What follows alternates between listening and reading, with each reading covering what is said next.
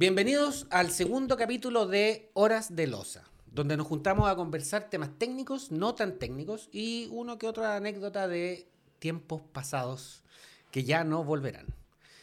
Los acompañamos acá con mi papá, Raúl Trujillo, y los eh, invitamos a seguirnos en nuestras redes sociales, en Instagram, arroba el-pollo-trujillo, arroba capitán.trujillo, en YouTube, Capitán Trujillo, todo junto, y en Spotify, Horas de Muchas gracias a todos los, a, todos los que nos vieron también en, en YouTube.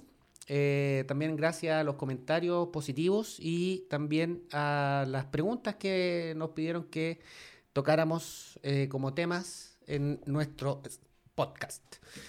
Así que, papá, ¿tú quieres decir algo para partir? Claro, solamente agradecer a los que nos vieron y nos escucharon en el eh, programa anterior y que nos sigan escuchando porque van a, van a tener la oportunidad de, sobre todo los que son más jóvenes, como el caso tuyo y más jóvenes que ven este programa, anécdotas de la aviación antigua en, las cuales yo puedo aportar historias entretenidas. Ya, entonces, si te gustan las historias antiguas y entretenidas, ¿qué te parece si partimos con eh, algo que me preguntaron a través de Instagram? Un piloto que está con ganas de entrar a una línea aérea, pero que le entró la duda de cómo eran los procedimientos de Engine Fire antiguamente, antes del el Confirm, comparado con el 320. ¿Te acordáis cómo era antes cuando, cuando había falla motor y el procedimiento era más lote? No sé, yo no, yo no alcancé a poner chancho. No, no, no, yo no, yo no diría que los procedimientos eran eh, más al lote, porque eh, los procedimientos estaban igual diseñados. Eh, en el caso del 737-200, que fue el primer avión que tuve la oportunidad de volar para cuando comencé mi carrera como piloto comercial. por supuesto que no no, existía la técnica que tenemos hoy día, donde estamos leyendo el procedimiento prácticamente. En Airbus, ¿no es cierto?, estamos mirando el ICAM y en, Boeing se llama EICAM, ¿cierto? Acá no, acá eran procedimientos de memoria, pero como procedimiento en sí era muy parecido. Eh, quizás la palabra confirm no existía. Pero igual, antes de cortar un, un, eh, un switch o cortar una eh, un engine master, había que no confirmarlo, sino que generalmente el, el, el, el, pilot flying, cuando se ejecutaba el procedimiento, colocaba siempre la mano en el opuesto o en el bueno. pero, eso tampoco era un procedimiento, sino de que era, eso era una buena práctica. Era una buena práctica para evitar, yo incluso diría que hoy día también se hace. Hay algunos que todavía lo hacen antes de cortar un motor de asegurarse, digamos, de, proteger el, el, bueno. Eh, por lo tanto, digamos, es eh, buena práctica desde, hace mucho tiempo. Pero tú viviste una evolución de la aviación con respecto a cómo se fueron modificando los procedimientos para poder tener hoy día algo tan ordenado como es eh, Boeing también tiene listas de papel, Airbus también tiene listas de papel, los dos tienen EICAS, pero eh, en caso de falla de motor sin algún, algo, no sé, una, una pantalla que te diga qué hacer, me imagino yo que el 737-200 también evolucionó a el Confirm en algún minuto. Eh, sí, yo creo que sí. Yo, digamos, dejé de volar hace muchos años Boeing, pero, pero mirando, estaba había estado revisando ayer unos los procedimientos, digamos, Boeing, ¿Mm? y, en la, en los, y en las listas también aparece el Confirm. Ya, pero son listas nuevas, o sea, eran listas que evolucionaron. tú, viviste la evolución del no confirm al confirm. Obvio, obvio. Ahora, no, el, procedimiento de falla motor, de alguna forma, eh, por lo menos lo que vi yo, que Airbus lo como que hizo un procedimiento muy ordenado con respecto a la falla motor. Boeing en esa época eh, también tenía un procedimiento ordenado con respecto a la falla motor. Sí, también está ordenado, pero la diferencia está en que no tenías la ayuda de. No, no, no tenías, digamos, la pantalla que te estaba. Claro. Tú, eh, tú tenías una falla motor en el despegue. Como siempre en los simuladores se practica cuando hay una falla motor en lo más crítico, B1. ¿sí? Airbus dice: B1, go, 12,5 grados de pitch, positive climb, gear up, 400 pies y capachos. Y ahí se parte el procedimiento. Trust level 1, confirm, idle, engine, master off, confirm, confirm. Y está todo ordenadito y está todo, sale todo bonito. En Boeing, en esa época, ¿era igual? O sea, estaba ordenado, pero de memoria. Me, te vuelvo a repetir. Eh, aquí tú tienes una pizarra, o como le llaman así cuando en las horas de teatro te ponen ahí. Ah, ya, un apuntador. Un apuntador. Bueno, aquí eh, hoy día tienes un apuntador, antes no estaba el apuntador, pero igual tú tenías que cumplir con el procedimiento que estaba escrito, que, que te lo tenías que saber de memoria. Era un, era un recall item. ítem de recall, de todas maneras. ¿sí? Recall item. Y ahí tú despegabas y daba lo mismo a la altura, tú decías engine fail. Yo me acuerdo en Boeing se llamaba engine failure, severe damage, engine severe damage or, separation, correcto, sí. Pero el procedimiento era, era, era, era muy, eh, como lista de chequeo era muy parecido, con la diferencia, como digo, que no, tener, no, no, no, tenías la ayuda que tienes ahora. Pero el procedimiento, si yo mal no recuerdo, en el chanchito, claro que eh, las potencias, los, los motores no eran tan, tan. Estamos hablando de un motor, digamos, un Pratt Whitney, un PT6, ya, no me acuerdo cuál era la, la sigla. Ah, JT8D. Juan tiene 8 dedos y 15 manos. Eh, si bien es cierto, la potencia te provocaba un Joe, pero no, no al nivel de hoy día por la potencia que tienen los motores. Por lo tanto, el procedimiento, era, el procedimiento era muy parecido. Había que, digamos, eh, antes de conectar el autopilot, había que estabilizarlo y, conectar el autopilot y seguir con el resto del procedimiento igual. Ya. O sea, no, no, es que, no es que fuera tan desordenado ni mucho menos. Ya, pero la pregunta apuntaba, lo que me preguntó el colega a través de Instagram, era con respecto al fuego. Porque el fuego es distinto, una falla de motor es algo más, más manejable, en base de su landa SAP en ámbar, no requiere tanta urgencia. ¿Cómo, se, ¿Cómo era en esa época el manejar un fuego de motor? A ver, yo diría que manejar un fuego de motor, estamos hablando de la época, del, te vuelvo a insistir, del chanchito 200, a un fuego motor hoy día en un 320 es lo mismo. ¿Sí? Es lo mismo. Los pilotos cometen exactamente el mismo error. El mismo error. Porque cuando tenemos un incendio de motor después del despegue, que es un aviso solamente, porque acuérdate que es un aviso sobre temperatura, y no ha habido falla o no ha habido un daño severo, el avión está con potencia de los dos motores. no tenéis falla motor todavía. No hay falla motor todavía, por lo fuego tanto. en el motor. Fuego en el motor. Y los pilotos se demoran en aplicar el procedimiento porque se, eh, al parecer, ¿no es cierto?, el famoso, el, el, efecto sorpresa, el tal efecto, ¿cierto?, se, se produce por el, por el alarma, digamos, la campanilla de incendio. Y eso como que los lo, lo, desenchufa un poquito, los saca del esquema.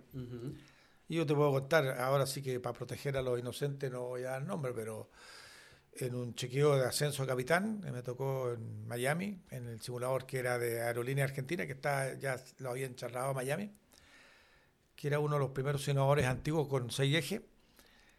Y estábamos con el inspector de la, de la Dirección de Aeronáutica y, estábamos trabajando en el área de Punta.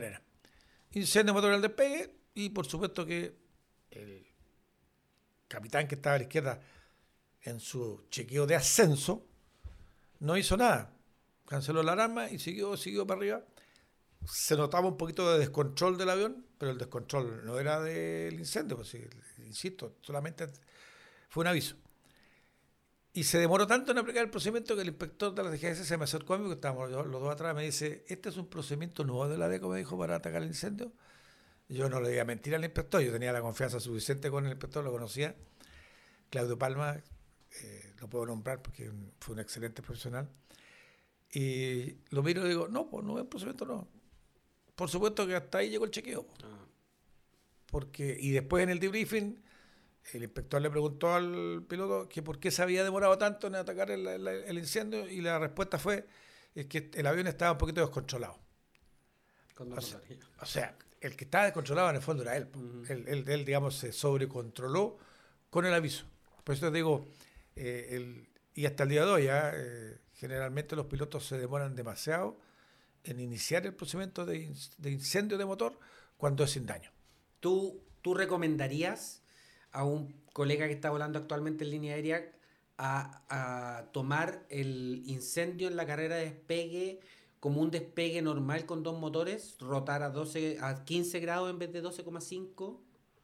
Obvio, po. Debería, Sí, debería, debería tomarlo así. obvio. Entonces, eh, Aunque después se induzca la falla de motor. después del momento que tú inicias el procedimiento y cortas el motor, ya tienes que retroceder, ¿no es cierto?, a la falla motor. Ya. Si ya estás con 15, 12,5, si es que era necesario, dependiendo del peso. Sí.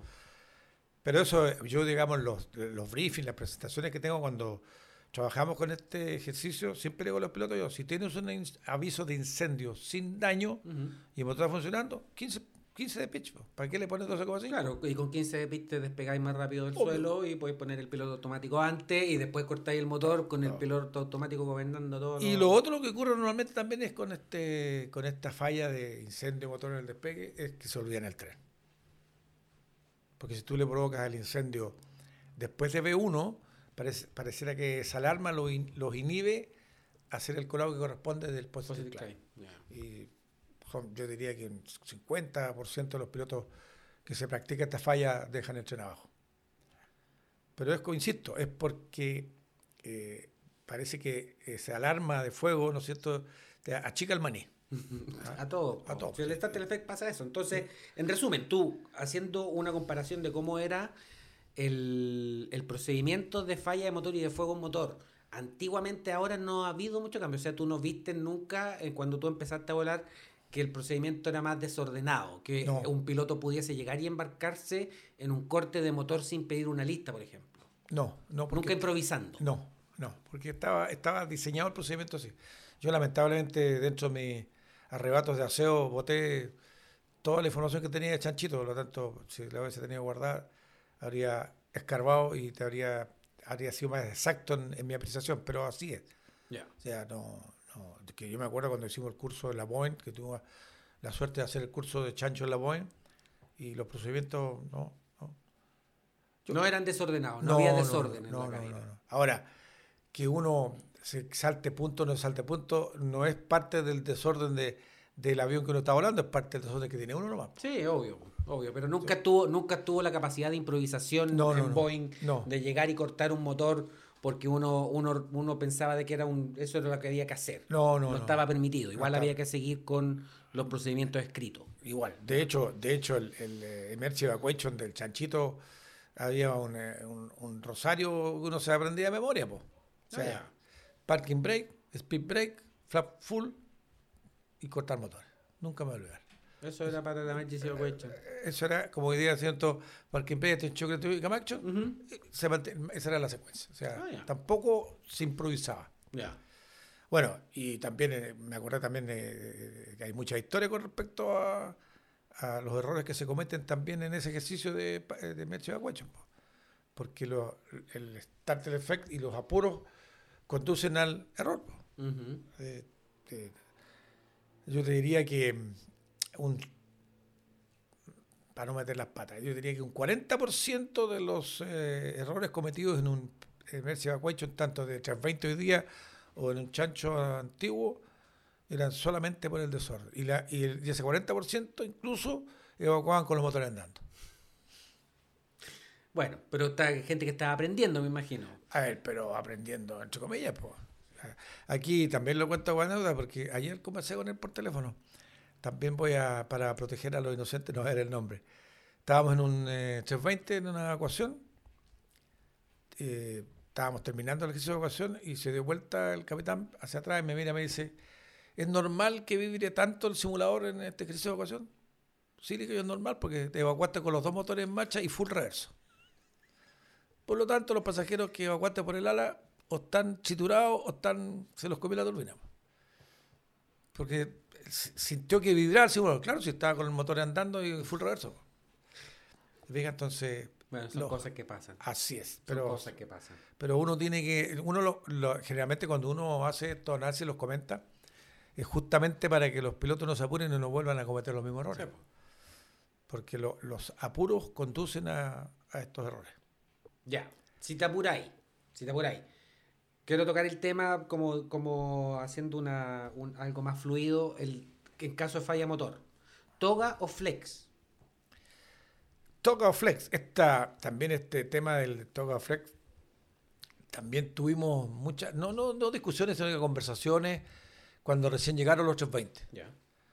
Porque mm, ellos, digamos, eh, recomendaban no usar toga. Hasta que llegó un momento que se hicieron las averiguaciones al respecto y efectivamente sí se puede usar toga. Lo que pasa es que, para aclarar un poco el, concepto entre el toga y la flex, o, eh, flex en el término herbas, porque claro, sí. Boeing habla del derrateo. El de, ¿no es cierto? Sí, aquí, digamos, lo que pasa es que, es más, Herbas recomienda que en la línea en algún momento los aviones despeguen con toga. Ya, cada cierto tiempo. Cada cierto tiempo, para probar cómo se está comportando el avión con full potencia. Si el hecho de, no usar toga es porque los motores dicen que envejecen más rápidamente y se reduce la vida útil del motor. Pues. Y al, al usar potencia reducida, se alarga la vida de los motores. Esa es una de las causales. Pero em, en todos los cálculos de performance, eh, de despegue, con o sin temperatura asumida, eh, siempre y cuando, ¿no es cierto?, usemos bien las tablas, antes que eran de papel y hoy día los tenemos en, el Fly Smart, eh, están considerados, digamos, con Flex, está considerado que el avión cumple con el, segundo segmento. Sí. Está certificado, está certificado de esa forma. Está certificado, digamos, de esa forma. Pero si tú tienes esa potencia adicional disponible, ¿tú recomendarías usarla? Absolutamente sí. ¿Por qué lo digo? Porque con la experiencia que tengo de simuladores, porque digamos, como, como conversábamos la otra vez, yo tengo hartas horas de, simuladores, tanto Boeing como Airbus. Eh, cuando uno no usa toga en, la falla motor, sí, el avión está cumpliendo, pero del momento que, dependiendo, por supuesto, siempre los simuladores trabajamos con distintos pesos, distintas temperaturas, distintas alturas en los aeropuertos. Pero generalmente cuando uno usa el toga, se nota el tiro cómo mejora las performances del avión. Sí. Absolutamente. O sea, estáis cumpliendo a cabalidad con lo, que dice la normativa, pero, pero es mucho mejor. Ahora, el problema está que hay que tener cierta precaución cuando uno usa el toga. Porque al usar toga, ¿no es cierto?, con una falla de motor, sabemos que a ese motor que está operativo le estamos poniendo más potencia y por lo tanto va a haber más yaw.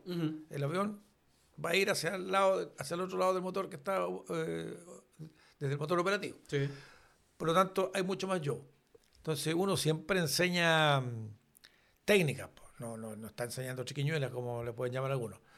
Yo siempre digo a los pilotos cuando tengan una falla de motor al despegue, si despegaron con flex, dejen la flex estabilicen y una vez que conectaron el autopilot, toga.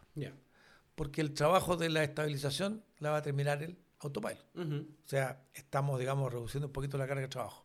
Ahora, ¿tú, hay, has notado alguna diferencia circunstancial en cuanto a la performance como para recomendarle a un piloto que está empezando a ver el curso de 320, por ejemplo? ¿Tú, eh, ¿No es mejor de repente que el avión ande un poco más lento en el ascenso con falla motor para que dé más tiempo para poder hacer todos los procedimientos que hay que hacer? El attention crew, el motor asegurado, poder activar el secondary flight plan. Y el hecho de ocupar flex te permite tener el avión un poquitito más lentito, un poquitito más controlado. O con toga no es tanto más la diferencia. Es que depende del peso. Si, si esto es relativo. Si yo estamos hablando, tú te refieres a, pilotos nuevos. Sí, Si yo estoy despegando en un aeropuerto como Santiago, que está, ¿no es cierto? Estamos claro que a 1550, ¿no es cierto?, pies sobre el nivel del mar, y estamos con un peso bajo, 65 toneladas, no es necesario dar toga, no, no tengo ningún problema. Pero si yo estoy despegando de Sao Paulo, de Río, directo a Santiago, donde ya estamos con bastante combustible y el peso es eh, bastante mayor, eh, en caso falla motor en el despegue se va a comportar mucho mejor con toga que con flex. Claro, porque depende de la performance, a ti la tabla o la aplicación del iPad, pero hay muchos más que ocupan tabla. La diferencia de flex, que es la temperatura asumida, generalmente eh, tiene, su, tiene su rango. O sea, tú estás despegando en Santiago con 20 grados, 25 grados, y te puede dar una temperatura sumida de 45, 50.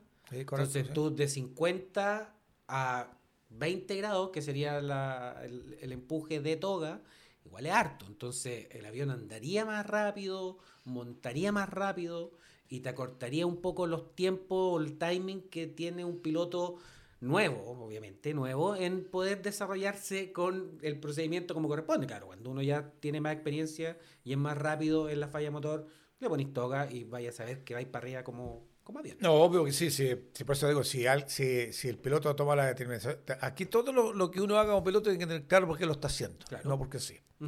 Si yo dejo la flex, no tengo ningún problema, porque el avión está certificado para cumplir con, los procedimientos y con, el, los, con, el, con los segmentos en el despegue. Correcto. Por lo tanto, no, no tendría ningún drama, ningún, ningún problema.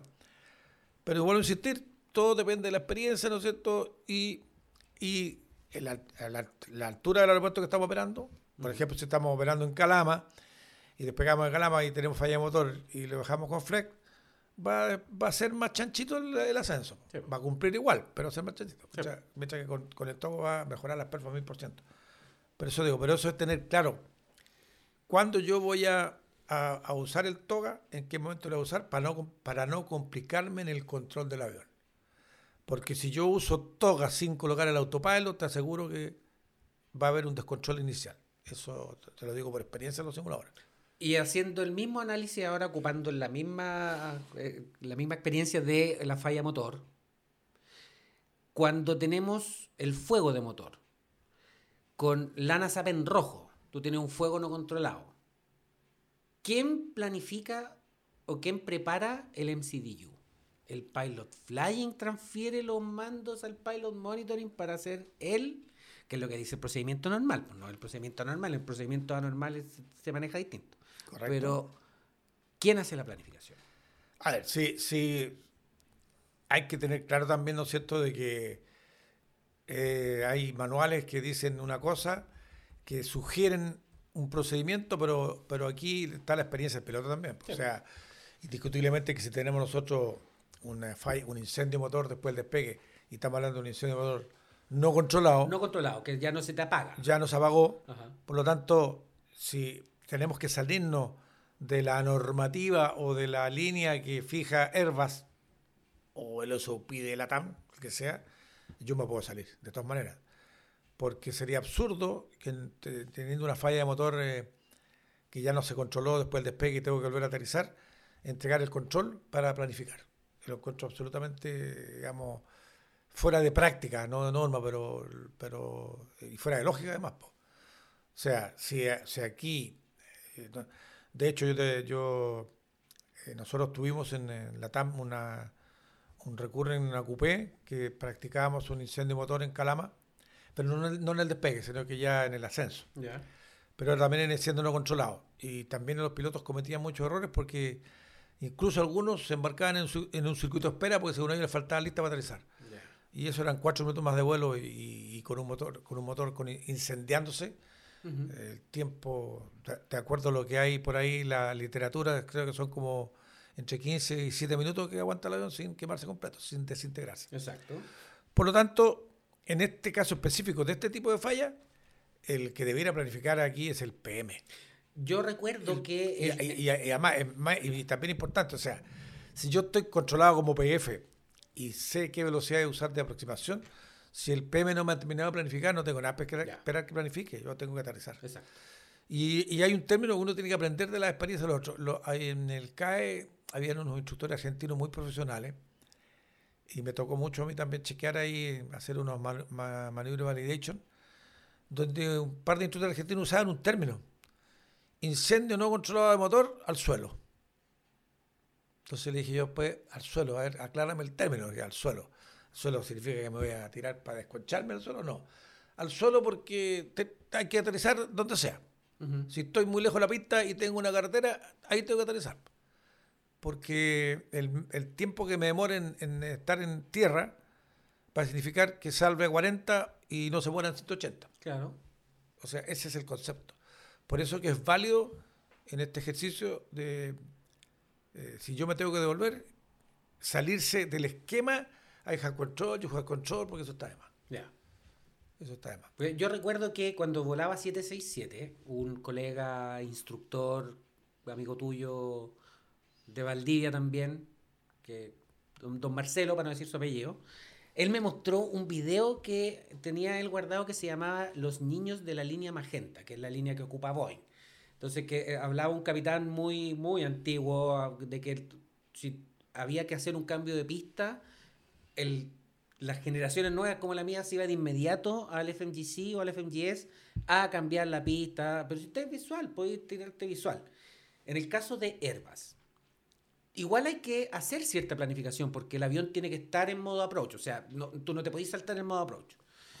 Pero no habría ninguna limitación en no tener, no tener una pista. No tener la pista a la que estáis aproximando visual. Si tú estás yendo visual, te, pegaste Santiago y estás aproximando a la 3.5 derecha. No, no, es necesario tener la pista 3.5 derecha en el MCU. Solamente tener activada la fase de aproximación, autopilot off, eso es, director soft, perdón, eso, track, chao. Eso es revertirse a volar a la antigua. Claro. Que les cuesta mucho a los pilotos hoy día. Eh, eso es revertirse a la antigua. Sí, sí, es como es como la Golden Ruler de Airbus. Pues, si el avión no está haciendo lo que quiere, lo degrado, lo degrado y lo degrado hasta la última grabación, pues, y lo vuelvo manual. Pero no, no te podrían cuestionar por hacer algo así. No, porque, yo, porque lo que estoy haciendo yo, ¿no es cierto?, es por una necesidad o por una prioridad. Si tengo tiempo, lo puedo hacer. No tengo ningún problema. si estoy en tráfico visual, me alargaré, ¿no es cierto?, en ese tráfico visual para darle tiempo al PEM para que me planifique y tener la información que necesito en el, en el, en el PVT. Pero si la situación amerita no hacerlo, la evito, obvio. No es necesario. No, pues no es necesario. O sea, pero eso insisto, no hay que cuadrarse. Eh, bueno, yo siempre se lo digo a los pilotos. Aquí uno practica falla de FCU doble y si algunos se quieren bajar del simulador, pues, o sea, de verdad, si, incluso algunos declaran emergencia, de verdad. No, pues, el avión tiene motores, sí, tiene alas, sí, y qué más, tiene controles. Se acabó el problema, aterrízalo. Obvio. Ese es el, es el punto, tener claro de, que la automatización es una, ayuda importante. Pero si me falló la automatización, yo tengo que tener la capacidad para volar a la antigua. Pero... con falla de doble FSU, tú quizá no podrías seguir a destino porque no podrías pasar RBCM, porque no tenía automatización, pero tampoco declaré emergencia porque el avión está volando básicamente bien. Bueno, de hecho, de hecho y te lo digo por experiencia también, de hecho, eh, en los simuladores uno de repente con este tipo de falla, eh, los pilotos se demoran en aproximar para que les completen el MacDo. Yo le digo, ¿para qué te van a completar el MacDo? Si, si en este momento estáis, no tienes nada. No, pues. hay autopilot, no hay fly directo, no hay atrás. Por lo tanto, vuela a la antigua, lo que tengan el MacDo es una ayuda. Sacarte la velocidad, aterriza. Y empiezan a cortarse las venas con el MacDo innecesariamente. Me parece. Estupendo. Pero lo importante sí es tener claro por qué yo me estoy saliendo y uno lo puede brifiar, comentar por qué lo está haciendo. Sí, sí, está bien, me parece. Y una, duda que nos asaltó ayer en, en un turno del simulador. ¿Cuándo se hace la frustrada de una aproximación? ¿En el map? ¿En la mínima en una ILS? Cuando hay una aproximación desestabilizada a los mil pies se hace la frustrada. Si se pierde la señal del borde durante la aproximación, en el minuto que la perdí, hago la frustrada. ¿Cuándo es que corresponde hacer la frustrada? A ver, eh, también, digamos, uno, podría equivocarse en la respuesta, pero si yo tengo, tú mencionaste, si yo tengo una aproximación eh, no precisa basada en, eh, que, tiene como requisito el DME, y a mí me falló el DME a cuatro millas llegar al bord, voy a frustrar en ese momento porque iba a llegar a la mínima. Donde dice, salvo que hayan cambiado la anotación, no me cuenta, donde dice que yo tengo que llegar a la mínima para frustrar. Porque la, porque la aproximación, por ejemplo, la aproximación BOR tiene un Missed Approach Point. Es un punto de la frustrada, es un punto de la aproximación donde se debe realizar la frustrada. Pero ese es hacer los mínimos. Claro, uno debería llegar al Missed Approach Point en los mínimos. pero uno puede frustrar ante una aproximación. el, tema, el tema es, por ejemplo, nosotros estábamos analizando el caso de Santiago, que Santiago tiene tráficos visuales que cruzan por sobre la torre de control. Y esos tráficos, no me acuerdo a cuánto era que cruzaban, a 5.000 creo.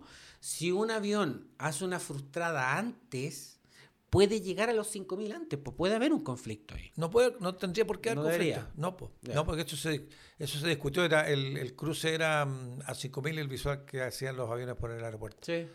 Incluso Aeronáutica probó, eh, eh, lo hicimos en un simulador, ya no me acuerdo, creo que fue Marcelo Canora, que el, el avión, digamos, porque yo, si yo fruto los 4.000 en un 747, 400, los 5.000 lo voy a pasar soplado para arriba. Y la frustrada es a 5.000, no es a 6.000. Y por eso que Herbas ahora tiene, cambió los conceptos. El, el, la discontinuous approach. Sí. pero tenéis que estar por sobre la altitud por eso digo, pero cambio, claro, pero, el término cambia cuando estáis sobre o estáis bajo. ¿Ah? Pero es, ese es el concepto. No sí, también se conversó mucho eso. Yo tengo que llegar a los mínimos para frustrar. ¿Por qué voy a llegar a los mínimos? Ser absurdo porque estoy consumiendo combustible por las puras. Claro. Obvio. Si yo perdí el DME y mi requisito, y estoy IFR, IMC, perdón, yo no tengo por qué esperar a llegar a los mínimos frustrar. Si yo sé que tengo que irme a la alternativa o tengo que hacer otra nueva aproximación, ¿por qué? porque falló la información del DM del equipo de tierra. Claro, ahora sí, me acuerdo yo que en algún simulador yo escuché una crítica, que no me acuerdo si era mí o mi colega, que nosotros alcanzamos en, en Concepción, llegamos a la... No, fue en Santiago. Llegamos a la mínima y frustramos. Y el inspector nos dijo mm, que no debimos haber hecho eso, que debimos haber volado a la mínima hasta el borde y en el borde debíamos haber frustrado pero ¿cuál fue la causal de la frustrada? Que no teníamos la pista a la vista. Ah, sí, pues, pero, pero, pero ahí, ahí, ahí, está el concepto del, del del mapa. Porque si el, punto de frustrada, el caso de la Bora, la 35 derecha de Santiago, está en el BOR, aunque esté IMC, yo no puedo frustrar antes. Porque la frustrada está basada en el BOR. Sí, Y ahí en el BOR tengo que frustrar. En el BOR sí, pues. Obvio. Porque si alcanzo la mínima, pero si yo estoy desestabilizado a los mil Ah, bueno, si estoy desestabilizado, ahí, está el concepto. Si estoy desestabilizado, eh, discontinuo todo Ya. Tal como dice el manual. Ya, perfecto. Eso, esa era la duda que nos había Y, a seguir las dudas porque hay, hay mil conceptos y ahí, ¿no cierto?, hay que ver la, la normativa y la de GAC y todo lo que corresponda. Que sería, desde mi perspectiva, sería, sería eh, poco eficiente seguir, en, si estoy desestabilizado sobre los mil, a los 1500 pies, a los 1000 pies AFE, estoy unstabilized approach, seguir descendiendo hacia la mínima, llegar al VOR y de ahí frustrar la aproximación es un gastadero de combustible. Obvio, por eso digo, no, no debiera, por eso, si, si el concepto está, está claro. ¿ah? Yo en ese momento debo aplicar el procedimiento que corresponde si estoy bajo la altitud de la frustrada. Ahora, ¿qué pasa si es que hay un tráfico en pista. El ATC me dice, estoy bajo los 1000 pies, estoy a 500 pies, y el, ATC me dice, tráfico en pista, frustre la aproximación. Tiene que frustrar, po. Frustra ahí nomás. No, no es que yo llegue hasta, la, hasta el Missed Approach Point y de De hecho, el ATC te está ordenando que frustre. Sí, po. y el ATC lo puede hacer. Exacto. Me pasó. Así que lo sé. Ya, cambiamos a un tema un poco más, más relajado. ¿Cómo eran los despachos antiguamente en la DECO? cuando te, realmente te despachaban un vuelo? Despacho en la DECO entretenido. Eh, bueno, antes de responder a esta inquietud, eh, es conveniente echar una, recordar un poquito la, historia cortita nomás de la ECO. La ECO nació el año 1958 y el nombre de línea del cobre, que la mayoría de la gente se confunde porque pensó que la, la, línea, la ECO era del, del, cobre. No, nació como línea del cobre porque porque le prestó servicio a Codelco en el norte. Tenía contrato con Codelco de rutas, tarifas y otras cosas más. Y partió con 3 DC-3. Esos fueron los primeros aviones, 3 DC-3. Bueno, don, don eh, eh, Gerardo Peñiguí, que en paz descanse, que era el subgerente cuando nosotros entramos en el 81, él voló este avioncito y era un piloto muy experto. Y bueno, el año 58, digo, los primeros vuelos fueron por Cherillo, Calama, Antofagasta, digamos, prestándole servicio a la minera. Claro que después, no voy a decir la fecha, LAN le quitó estos, estos contratos a, la ECO y firmó LAN con, con Codelco. Pero la ECO siguió operando a Calama. Cuando se llamaba LAN Chile. Cuando se llamaba LAN Chile. La LAN. La LAN. Bueno, después del año 76, la DECO, porque hasta ahí, hasta el 76 operaba en los cerrillos. O sea, uno, eh, la experiencia que tenían los pilotos de la DECO instrumentalmente no era mucha, porque jamás habían hecho un ILS, porque operaban en Cerrillo y Cerrillo no tenía ILS, por lo tanto yo conversé con los pilotos en ese tiempo y no, no tenían ninguna práctica de ILS. Y el año, el año 76, cuando se fueron con los DC-6, y fue con, coincidente con la llegada del primer 727-100 que tuvo la ECO. Que en ese es el avión que ascendiste tú. Eh, en el avión que ascendí yo, pero bueno, yo entré en el 81, eh, específicamente en julio del 81, cuando la DECO tenía 3727 y un chanchito 200. Pero ojo que los, los chanchitos 200 eran nuevos. Eran nuevos de paquete. Eh, ahí ingresamos ocho pilotos. Voy a recordar con mucho cariño Kiko Golzani, que es para descanse, Willy Tier, está jubilado ya. Mario Fajardo, mi compañero curso, que fue el que me, me llevó a, postular a la DECO, él, fue el que me llamó por teléfono que estaban necesitando pilotos. Cristian Larrae, Jorge Larrañaga, Ronald Pick, Alfonso Ruiz Tagle. Y la suerte que tuvimos nosotros fue que hicimos curso en la Boeing. Los instructores de la Boeing eran, habían sido todos ex oficiales CHUSAF, los que nos hicieron instrucción a nosotros. Bueno, el resto es historia. Y, y los, despachadores no es, no es nada nuevo, porque en la época de la AMLA también existieron despachadores, que estaban en la oficina. Era una oficina, yo diría, más cibernética nomás, porque en la época nuestra, en la ECO, las oficinas de despacho estaban en, en el área de aduana. Así que para nosotros, cuando salíamos de los vuelos, era un desastre porque nos revisaban entero la salida para salir del recinto de aduana en la camioneta. Y eh, la, la, gracia que tenía de operaciones, que estaba la oficina del. Tú subías la escala y al frente saludabas al subgerente, la oficina al lado estaba el gerente, más allá está el jefe de los técnicos y al fondo, al lado de la losa, estaba la sala de despacho. O sea, el gerente prácticamente no necesitaba llamar a reunir a los pilotos, porque todos los días se veía con todos los pilotos, además que éramos O sea, tenía ah, de alguna forma un retén móvil ahí mismo. Ahí mismo, sí, pues, de hecho la puerta estaba abierta, así que ahí, y de hecho pasábamos a saludar al tiro. Eh, bueno, estaba de subgerente Gerardo Meñeguí, Pato Montero, que era jefe piloto, y don Agustín Brajo, de quien para descanse, que era el gerente de operaciones. Bueno, pero los despachadores em, eran los encargados, como todos sabemos, ¿no es cierto?, de llegar la, la planificación del vuelo, plan de vuelo operacional, para el combustible mínimo. en esa época, el mismo despachador que te despachaba era el que ploteaba la ruta y veía la aerovía, calculaba el combustible, o eso se veía en otra oficina? No, ahí mismo, ellos, ellos hacían todo. Ellos, eran, eh, eh, como digo, yo, eh, era entretenido. Primero porque éramos pocos, entonces había un ambiente, como dice el espíritu de la DECO, había un ambiente familiar. habían unos juniors ahí, que es importante, ya lo voy a mencionar porque de los despachadores que yo te voy a mencionar, hay algunos que fueron capitanes, y de los juniors, unos fueron después jefe de base. Ah, eh, ahora, la, gracia, bueno, además que el despachador, aparte de todo eso, él iba después al avión a despacharte, a amarrar la carga y revisar todo lo que tenía que ver con el avión. Y además se caminaba por la losa. Es si nosotros salíamos a la escala del edificio de operaciones y estaba el estacionamiento, creo que era como el 12 Bravo, por ahí, la época antigua del aeropuerto. Y tú no tenías problema de caminar a la oficina Aro a pie, nadie te, nadie te pedía identificación. Era amigable. Y no tenías que andar con el chaleco reflectante, no, no, con tu chaqueta y no, No, no, no, De hecho, de hecho la oficina de despachadores tenía Junior, estafeta, que eran los que iban a buscar los que llevaban el plan de vuelo a presentar los planes de vuelo, operaciones, y los que traían de meteorología los tiempos. Y ellos caminaban por la losita y volvían a la rosa.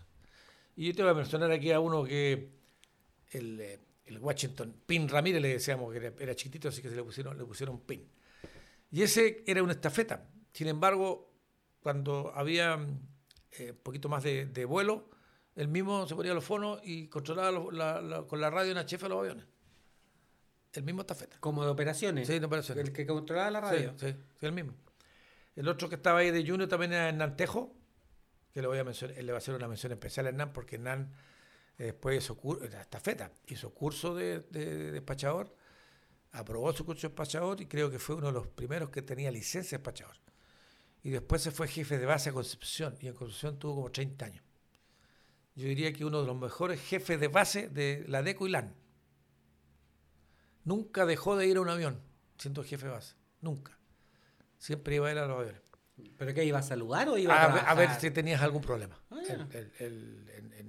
era como un anfitrión de era un anfitrión y, además que un excelente profesional, con una familia. No, de hecho, Hernán tuvo, le dieron premio como el mejor funcionario como, no sé cuántas veces.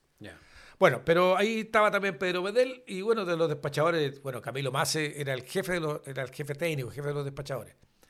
Después estaba Fernando Águila. Mario Villalobos, que lo, llamé ayer en TV porque en la, lista me agregó algunos nombres, él me ayudó a, a recordar estas cosas. Y bueno, con Mario jugábamos Baby Full también en la ECO. Y cuando yo entré a la ECO en el 81, Mario ya lleva como 17 años en la ECO, ya como despachador. Y bueno, está Patricio Human también, Gastón Flores, es un poquito más nuevo. Jorge Núñez, que tú tenías que ver. Sí, pues yo volé con él. Bueno, Jorge Núñez fue despachador, de los buenos despachadores, y llegó a ser capitán. También lo llamé el otro día. Alejandro Savera también es despachador, que llegó a ser capitán de 727. Después tuvo una aeronáutica, yo le perdí la huella yo a, Alejandro. Pero son algunos de los nombres que te cuento yo, pero nombres hay miles, pues, o sea. Eh, pero ese era el sistema, o sea, prácticamente de repente el, estafeta y buscar los tiempos, eso los pasaba a los despachadores, te despachaban, pero si faltaban para la radio, los mismos estafetas, eh, los, los, juniors se ponían los fonos y te controlaban en HF, porque en ese tiempo la ECO no tenía VHF, solamente en El Salvador teníamos VHF. Eh, por eso que después la frecuencia, cuando volábamos, decía vamos al Salvador, porque era, digamos, a 31.2. Ah, la frecuencia interna que tenían ustedes. Claro, porque era 31 de El Salvador, que era la frecuencia VHF que había en, El Salvador. Pero el resto de las postas, la ECO no tenía frecuencia ninguna. Pero sí en HF. Pero pero el despacho era, yo te diría que era más, era más familiar, porque era, éramos poquitos, entonces nos conocíamos todos. Por supuesto que toda la información que estamos hablando, que te entregaban en ese tiempo, hoy día te la están entregando en el, en el iPad de manera remota. En el iPad remota o en el celular, no sé. Pero a ti, a ti te, se, en la sala de briefing se sentaban todos los pilotos y la tripulación a escuchar el despacho del despachador? No, la sala de despacho solamente estaban los, había un mesón. ¿Ya? No, los pilotos estaban de pie. Había un mesón y al, lado otro lado del mesón, como era antiguamente en Puebla Vuelta también, estaban los despachadores. Ya. Y en ese tiempo, no voy a apelar tampoco, pero nos hacía briefing de tripulación. Ah, ya. las tripulantes tenían una oficina un poquito más en el pasillo, digamos, antes de llegar allá, o iba la jefe preguntar, al preguntar algunos datos, no íbamos todos la avión. Ah, Pero... No estaba estipulado cuáles eran los puntos que se tenían que tocar en un briefing de seguridad con la tripulación no, de. No, no, no. No existía eso en ese No, no existía. Si no teníamos ni manual de operaciones, como te decía el otro día, así que no... Pero, pero era amigable. Pues era...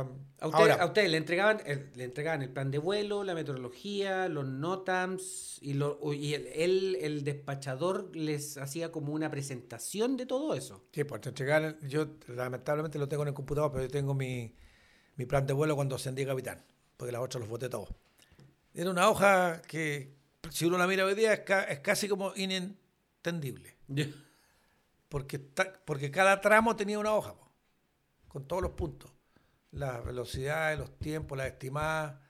Era más o menos una hoja, un tamaño oficio, pero en, la posición, digamos, vertical. ¿no? Ya. Sí, ese era el plan de vuelo. Y en las puertas te entregan lo mismo. Los mismos papeles. Los mismos papeles. Y la estiva que era, y la lot sheet que era con el gráfico y que había que... Estiva como se hace la estiva. Ah, como se hace la estiva. Una, una estiva, un lot sheet manual. Un lot sheet manual. Lo único que no hacíamos nosotros era el, plan de vuelo operacional, nomás que se lo hacía operaciones. Como en general se hace hoy día, si la, prácticamente la línea aérea, los pilotos no. Yo creo que los pilotos pierden un poco la, experiencia o la práctica de hacer un plan de vuelo para presentarlo a la oficina. Sí, a manito. A manito. A manito yo, creo que casi nadie. Casi nadie. Es que la tecnología ya no está para eso ya. No, no, por eso digo no. Hay que evolucionar. Pero, pero eso digo, este, este era un yo siempre la llamo la aviación romántica. No, no digo que la aviación hoy día sea, eh, que, sea mala, ni mucho menos, sino que eh, aviación romántica porque era más chiquitita y era más fácil de controlar. Hoy día, con la cantidad de aviones que tiene la TAM, la cantidad de aviones que tiene JetMar, la cantidad de aviones que tiene Sky, si no existieran los manuales de operaciones sería un circo. Entonces, no, no, podría ser aviación romántica. No. No, no de hecho, de hecho, otra anécdota también eh, cuando uno volaba aquí a Serena, por ejemplo, y quería tomar una buena foto en la costa, le decía a la TC, solicito desvío tres millas para turismo y te autorizaba. Y uno se alejaba un poquito, tomaba una foto y volvía a la novia. Hoy día es impracticable. No, porque tampoco podéis por la huella de carbono, y por, la eficiencia de combustible. hay, que ser, hay que ser más apegados en los tiempos hoy día. por eso, digo, por eso digo, cuando uno cuenta esto, esa es la visión romántica. ¿ah? No digo que sea mejor o peor, es la visión romántica que fue buena en su momento y que hoy día no es aplicable, ¿no? porque es, imposible, además con la con la ruta que hay hoy día. O sea, con el tráfico que hay de Arica a Punta Arenas, sería casi imposible hacer lo que hacíamos antes. Sí, pues, ya no se puede, hay que evolucionar. No te queda otra. Hay que evolucionar, así es. Ya, pues, entonces pasemos al último tema, el tema más controversial, que tiene que ver con la evolución del recurrent cada 15 meses en una empresa de aeronáutica comercial. Este tema, este sí que es caro, ¿ah? este, no son 10 mil dólares, son como 30 mil dólares la pregunta, porque em, recurren cada 15 meses. Y bueno, yo me, sorprendo con esto. pues Ahora, si tuviera el detalle, porque el detalle eh, está, dice, ¿no es cierto? Simulador a los seis, al, al del recuerdo soy seis meses line check, después son seis más, eh, para el line check de nuevo creo, y después hay, otro- y después tres más para el otro recurren. Claro. O sea, si lo sumamos son 15 Sí. pero desconozco el detalle en base a qué se hizo. Pero voy a dar mi opinión con la experiencia que tengo nomás, por sea, no, no- el tema es complicado. Pero para mí, un recurren en un simulador cada seis meses es justo y preciso, Ya. ni más ni menos. Ujú. Es más, eh, Aerolínea Argentina hace muchos años atrás, como ellos tenían su propio simulador de Chanchito 200, Ujú. ellos hacían recurren cada tres meses. Ya. Cada tres meses. Claro, si el simulador es tuyo, es casi gratis. pues, Casi gratis. Entonces, no deja de ser bueno. Ahora, ¿por qué uno de repente dice por qué es malo? No es que sea malo. Yo creo que aquí, depende mucho de los instructores. Porque cuando el instructor te hace desagradable un entrenamiento, lo único que el piloto no volver mal al simulador. Sí, pues. Entonces, eso Traumado. es que absolutamente traumado, por lo tanto, eh, es absolutamente entendible y justificable que ese piloto diga, chuta, ojalá que los recursos sean al año cada 15 y ojalá cada 18 Sí, po. porque no quiero estar sometido a un estrés. Pero si los instructores tuvieran otra eh, forma de llevarlo, yo no estoy haciendo una crítica a los instructores, yo hablo por mí. Yo creo que uno debe usar este medio como entrenamiento Ujú. Y como entrenamiento debe enfocarlo. Pero tampoco se trata de hacer un disciplinario. Entonces, para evitar justamente esto, que, que los pilotos tengan susto de ir a los simuladores. Claro. O sea, que no sea, que no sea una evaluación, que sea una instrucción. Que sea, eh, yo, yo puedo evaluar haciendo instrucción también. Y lo, puedo- lo puedo mezclar sin ningún problema. Pero aquí hay un problema de lucas, como ese, de plata. Sí. Está claro. Obvio. O sea, sí, el- a mí me, me gustó mucho la coupé, a pesar de que siempre fui un poquito reacio a que fuera eh, un simulador cada 12 meses. Sí. Porque con el AQP, ¿no es cierto?, se eliminó un recurren para el stream, no es que se haya eliminado, sino que se usó como recurren un line check. Y sabemos que el line check va a depender de la situación del vuelo que le tocó nomás. po. Porque si el vuelo está maravilloso y está normal, nadie tiene posibilidad de salir mal. po.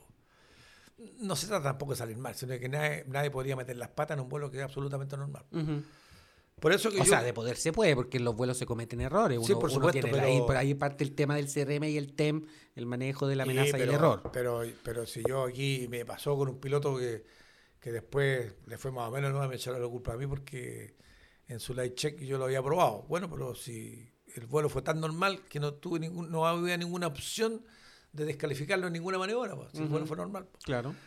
Por eso que yo pienso que el- los recurren, el, con el AQP se mantiene, está dentro del estándar.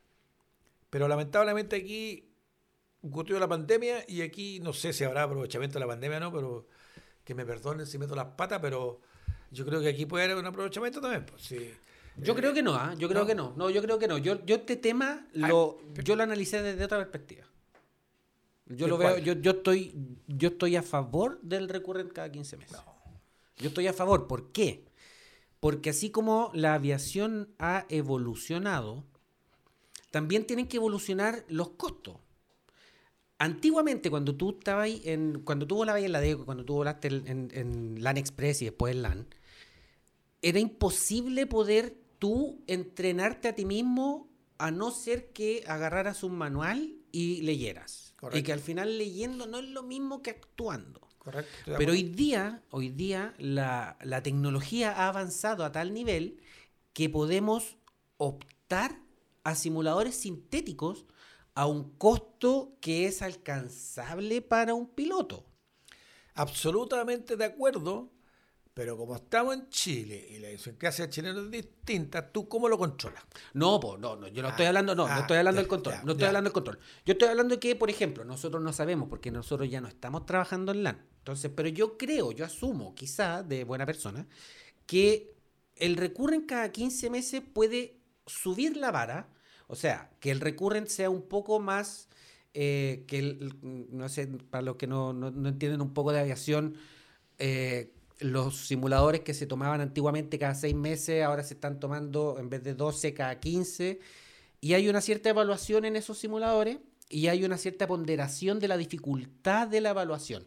Quizás LAN puede subir la vara, o sea, poner un poco más de dificultad. Y los pilotos de a poco, y yo lo he visto, porque en ACID está yendo gente que quiere reentrenarse, que quiere hacer su. Eh, mantener su eficiencia, cada seis meses, que sería lo justo. Y hoy día, si tú te ponías a pensar, un turno en ACID vale, no sé, como 180 lucas de cuatro horas, con un briefing y un debriefing. Un turno, 200 lucas aproximadamente, pongámosle 200 lucas. Si tú ahorras, ponte tú 17.500 pesos mensuales, durante seis meses te puedes pagar un turno de simulador cada seis meses. Y el piloto en Chile hoy día igual es más profesional de lo que era antiguamente. Entonces se podría, un piloto, un piloto se va a preparar más. Va a tener más ganas de prepararse porque hoy día se puede acceder, no es, no es imposible acceder. Incluso tú sabes que yo con mi simulador en el, en el mismo computador hago y puedo hacer mis prácticas. Entonces hoy día se, la tecnología te permite alcanzar a eso. Estoy absolutamente de acuerdo, pero sí habría que, esto es igual que los políticos en el Congreso, o sea, la letra chica, el articulado por aquí por allá, hay que ver habría que hacerlo eh, experimental, pero con un control, porque eh, lo que tú estás diciendo es perfecto. Hay pilotos que se van a pagar la set, pero ¿cuántos? Pero finalmente, como estamos en Chile, ¿no es cierto? Y, no todos lo van a hacer, eh, la tecnología está. Sí, los simuladores, como el caso de ACIT y hay varios más, cumplen prácticamente para, para el objetivo del entrenamiento. Pero si tú no estás obligando, no estás controlando, yo te aseguro que más del 60, no voy a equivocar, más del 70% no va a ir. No, está equivocado porque hoy día, entiende, la, aviación ha evolucionado. Sí, estoy de acuerdo, pero, pero ¿cómo lo vas a controlar? No, pues no, ¿cómo lo controlas? Subiendo la vara, poniendo un, un recurrent al mes 15 que sea más complejo que no sea tan fácil, que no sea tan simple, que sea más complejo y eso obliga y va, el piloto va a estar obligado, el piloto que no quiere hacerlo de manera voluntaria como lo están haciendo el día de hoy, porque hay pilotos que lo hacen de manera voluntaria. Obvio. Pero el piloto que se va a ver obligado a tomar una, una sesión o dos sesiones en algunos de estos simuladores particulares antes, y obviamente que desde mi perspectiva yo lo haría cada seis meses. Yo iría y pagaría cada seis meses un turno en ASID para poder practicar falla motor, doble hidráulica, doble radio al estamos, de, estamos, de, acuerdo, tú estás subiendo la vara del... es que yo no, no hablaría de subir la vara del chequeo si los chequeos los, los recurren, por lo menos los que hacía LAN no eran eh, pan comido tampoco, o sea, eh, eran eh, absolutamente para pilotos normales. Pero yo te insisto que no todos van a ir, aunque tú les subas la vara, no van a ir, porque algunos dicen, ah, voy a arriesgarme a probar sin pagar porque aquí estamos hablando de que tienen que pagar. Sí, pero el costo es muy bajo. No, si estoy de acuerdo. Sí, yo, estoy, yo estoy de acuerdo. bajo. Pero habría que una, Porque piénsalo tú, ¿cómo sería para una compañía? Una compañía que hoy día la TAM, eh, ya dijimos el nombre, para que la TAM pueda ser competitiva con las pérdidas, pero que sea competitiva con las low cost que son JetSmart y Sky. Y que al final ellos no pueden, no pueden mandar a hacer un, por ejemplo, un interior completo de un avión con asientos pre-reclinados porque sería una inversión muy cara para poder mandar a hacer todos los interiores de los aviones con asientos perreclinados como lo tiene Jetsman. Entonces tienen que ser competitivos y para eso el colega hoy día tiene las facultades de ir y pagarse un simulador. Sí, pero, pero ah, estamos hablando de competitivos, pero aquí estamos hablando de seguridad también. Por eso mismo, por eso mismo tú puedes subir la vara de la exigencia del simulador. Es que, yo creo que para competir con una empresa low cost no, no deberíamos considerar los recursos si son semestrales, quincenales, cada 15 meses, da lo mismo. Porque hay, hay otras maneras de, reducir costos. Porque si yo hago un recurso cada 15, a lo mejor más se le ocurre cada 20 meses.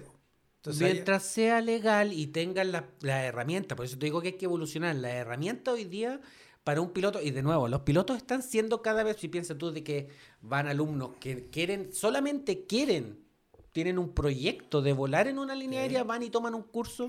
Imagínate un piloto que ya está en línea aérea y que se tiene que jugar su licencia y su pega cada Estoy de acuerdo, pero, pero eh, me, me, cuesta pensar de que el 100% lo va a cumplir. Sí, obvio, siempre, uh, siempre existe, siempre existe algo que no que se sale de la, norma. La normativa, ahora, yo, como yo lo veo en los simuladores. Sí, claro, tu experiencia de simuladora. Como yo lo veo en los simuladores, en la caja yo veo al tiro cuando el piloto ha estudiado o no ha estudiado. O sea, del momento que se sentó y empezó a switchar, ya uno dice, este, este es pan comido. Porque no, no se preocupa, ¿te fijas? Es lo mismo que cuando hemos participado en los procesos de ascenso en, la TAM y tú te sientas en el FTD y el segundo turno le preguntáis tú, al que está sentado a la izquierda, si pagó algún simulador fijo. Voy a usar la palabra SID porque es la que conocemos más nomás. y, y, te dice que no. Y yo le digo, claro, si tú me hubieras dicho lo contrario, no te habría creído porque me di cuenta al tiro que tú no lo usaste. Pues. ¿Te fijas? Se nota al tiro la diferencia, el, el, el, el digamos, las millas adelantado que lleva comparado con el otro. Exacto. Entonces, ahí tú ya ves de que, siendo que eh, se supone que el piloto se está ascendiendo, le van a pagar más, o sea, ganar más lucas. O sea, debería sacar un poquito los cocodrilos del bolsillo y pagarse sus turnos en estas empresas particulares. Por eso te digo de que yo creo personalmente, nuevamente nosotros tenemos opiniones totalmente distintas, yo creo personalmente de que va a ser beneficioso para todos. Pero por eso hay que, yo diría que esto debería partir en forma experimental, porque si tú lo dejas definitivo ya, después esto empieza a, a marcharse como inercia. Y te vas a empezar a dar cuenta después a lo mejor aprobaron, no aprobaron, le costó más aprobar, lo aprobó así en punto bordeado. Entonces entramos de nuevo al tema, digamos, de, de la seguridad, que lo vamos a comprobar. Ojalá nunca ocurra un accidente, un incidente. Pero yo como lo veo desde, desde, mi punto de vista, sentado los simuladores atrás, veo de repente los pilotos que... Dale, sí. Veo de repente cómo, cómo, cómo están trabajando en el simulador y si han estudiado o no estudiado. Se ve altero. Entonces... Por eso digo, el tema es, complicado, no es fácil. ¿Se, murió otra vez? Préndela y apágala. ¿Cómo se Gira, eso, gíralo, gíralo, eso, ahí, y de nuevo gíralo de nuevo. Se nos volvió a apagar la cámara. Y estamos de cabezas. No, pero estamos bien ahí, estamos bien. Ahora, ahí, ahí, ah, ahí, estamos, ahí estamos. Sí sigue grabando. Ya. Algo pasa. Tocamos, yo creo que hay un. Algo pasa. Hablamos de LAN y se nos apaga la cámara. Aquí hay mano negra. Algo pasa que no podemos, bueno, pero nadie está criticando, nadie está criticando ni a la ni a la TAM, ni a la Dirección de Aeronáutica, porque todos tienen algo positivo que entregar y estamos todos, y al final, hoy día, después de la pandemia, estamos todos remando para el mismo lado, de que la cosa sea eficiente, de que la cosa tenga, la operación sea segura, y todos reman para el mismo lado. Hoy día todos reman para el mismo lado. Sí, por supuesto, sí, yo estoy de acuerdo, pero, pero insisto, cuando, cuando uno eh, mete aquí, digamos, las, lucas para hacerlo más, más económico, aquí para mí prima la seguridad. Claro. Aquí no se trata tampoco de tantas lucas. Ya, de hecho, yo cuando partió esto de la CUPE tenía mis dudas y hablé con los expertos y me decían, no, porque el, momento que que aceptamos cambiar el sistema para Coupé, también le significó muchas lucas a LAN. Pero uno tiene que empezar a analizar también pues, cuántas líneas aéreas en el mundo tienen a Coupé. Sí. Pero el, el, hecho de que la media o la gran mayoría no lo haga, no quiere decir que sea malo. LAN, por lo menos la TAM, probó de que es un, es un sistema que funciona y que sirve y que es imitable y que hay líneas aéreas que quieren migrar hacia ese sistema. Sí, pues, pero ojo, ojo, sí, pues cuando hablamos de LAN, la TAM, estamos hablando que eran una vez al año, pero eran tres sesiones, sí, pues, tres días. y tres días. ¿Qué es lo que pasa? Con el, la reducción de costo que ha logrado los simuladores particulares, como vamos a mencionar más, está ASIT, Stormflight, RentSim y otros más que no ubico, el hecho de que existan esas esa plataformas hoy día en la cual tú puedas ir a estudiar hace de que se abaraten los costos. Entonces, o cualquier empresa, no hablemos de LAN, hablemos de cualquier empresa, dice, ¿sabes qué? Nosotros vamos a hacer un día de evaluación. Un día. O nosotros eh, cada 15 meses los vamos a sentar en la caja y los vamos a evaluar. vamos a hacer falla motor, le vamos a hacer doble hidráulica y le vamos a hacer una de generador. Y el piloto tiene la responsabilidad él mismo de estudiar, de mantenerse al día, porque el piloto, como todos lo saben y todos lo hacen, se mantienen al día constantemente porque cambian los manuales, cambian los procedimientos y se, busca un amigo con el que se lleve bien, pagan el simulador a media y van a hacer un simulador a los seis meses y después van a hacer un, simulador a los otros seis meses y a los tres meses tienen la evaluación. Sería el escenario ideal. Po. No, está, desde, ese punto de vista ideal, pero, pero pues, hay que ver los resultados y ver tú eh, si realmente se cumple la idea que tú estás proponiendo, que encuentro que es buena, pero el, que el 100% de los pilotos pasen por ese proceso, tengo mi duda. No, el 100% nunca, no existe el 100%. Ah, pero no, pues no existe el 100%. Pero, hablemos del 99,9 periódico pero con el que lo van a sistema Coupé antiguo, el sistema Coupé, el 100% está chequeado. Claro, pues, pero también no existían estos simuladores. Estos simuladores son relativamente nuevos. Estamos hablando de 5 años que partieron así como full y que sea un simulador que hoy día realmente es igual a un avión. Pues igual a un simulador de miles de dólares, este, este es igual y son 200 lucas el turno. Pues eso, estoy de acuerdo, pero tengo mis aprensiones si, si digamos, el, hay que esperar para tener el resultado final. Sí, pues, obvio. Bueno, pero por eso tenemos que ir evolucionando y por eso nosotros evolucionamos y hicimos un podcast y podemos hablar de este tipo de temas sin ofender a nadie, sin dañar eh, susceptibilidades de nadie. Así que después de una hora de podcast yo creo que es hora de desaburrirlos y dejarlos invitados para un próximo episodio de Horas de Losa.